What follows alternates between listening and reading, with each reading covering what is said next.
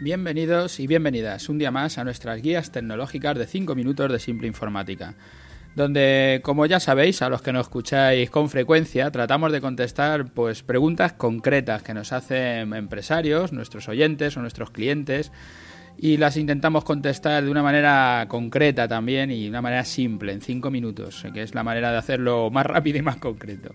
Hoy nos encontramos en nuestro programa 221, que hemos titulado Compartir la ADSL para la comunidad de vecinos. Contestamos a una pregunta de un oyente que es un poco larga y aunque hoy, de mi opinión, trataremos de explicar todas las partes de lo que nos comenta en un par de podcasts más. Nos pregunta Manuel, y dejo la pregunta escrito porque la voy a leer un poco rápido para no perder el tiempo con ella, ¿vale? Continuando con el programa 218, podrías explicar en un próximo podcast si una comunidad de vecinos podría simular el montaje de comunicaciones como si una empresa de seis plantas y nueve despachos por planta, si no es entre toda la comunidad, entre varios vecinos, entre cuatro vecinos de, de distinta planta, de la misma planta o entre cuatro chalets. Está poniendo varios de los ejemplos cómo se podría hacer esto.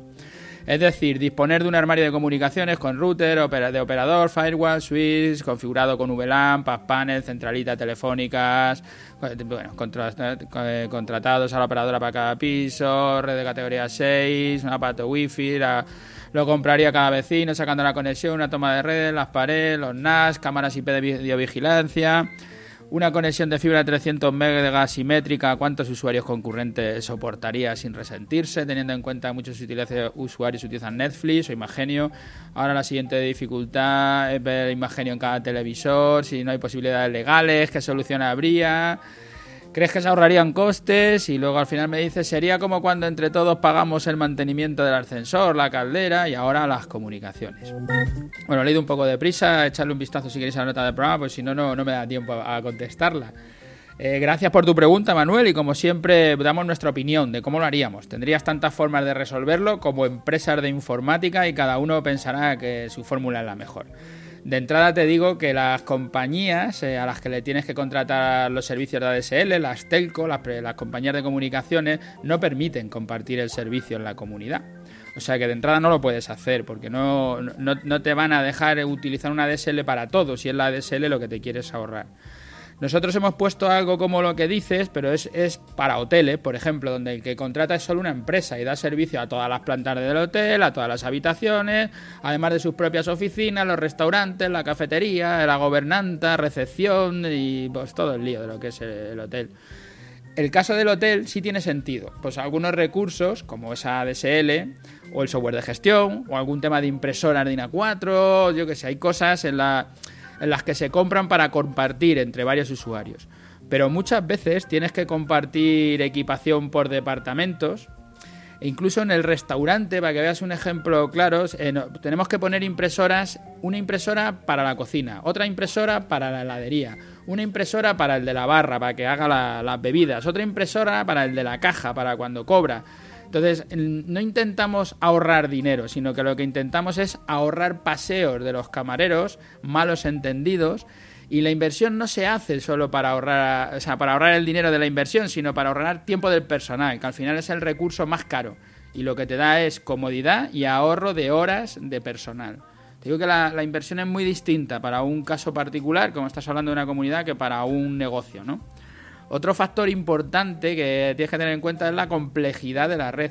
Los hoteles o restaurantes que nos están contratando estos servicios contratan nuestro servicio de mantenimiento que tiene un coste mensual que tienes que añadir a la inversión, que como otros servicios como la ADSL vas a pagar mes a mes, no solo es que invierto en la compra, ¿no? Y por hacerte un ejemplo claro, porque voy a cerrar aquí, mañana hablaremos de la parte tecnológica que me comentas, la comparación que haces con los gastos de mantenimiento de la caldera, de la calefacción central, es un buen ejemplo.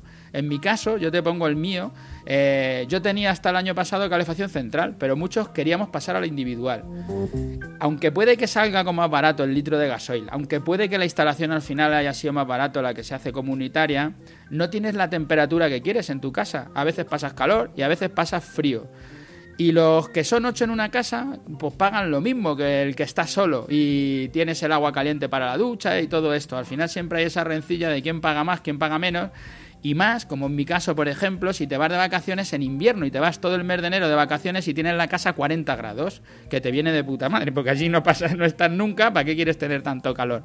El caso es que por otro, por esas razones, por otros motivos, eh, mis vecinos y yo también decidimos pasarnos la calefacción a individual y que cada uno pague lo que consuma, que cada uno pague lo suyo. Tú me estás diciendo ahora hacer lo contrario con las comunicaciones, ¿no? Por intentar ahorrar, pero creo que al final te va a pasar como con la calefacción. Por eso te digo que es un buen ejemplo, porque yo creo que al final la calefacción lo que tendemos es ir cada uno a la nuestra. Gracias a los que nos escucháis a diario por estar ahí. Gracias a los que pasáis por las plataformas, por iTunes y por Ivo, por hacernos allí vuestros comentarios, vuestras valoraciones, vuestro me gusta. Gracias Manuel por tu correo y a todos los que nos escribís, dándonos felicitaciones o haciéndonos preguntas. Gracias también. Y nos vemos mañana, donde trataré de aclarar lo que queda de esta pregunta. Hasta mañana.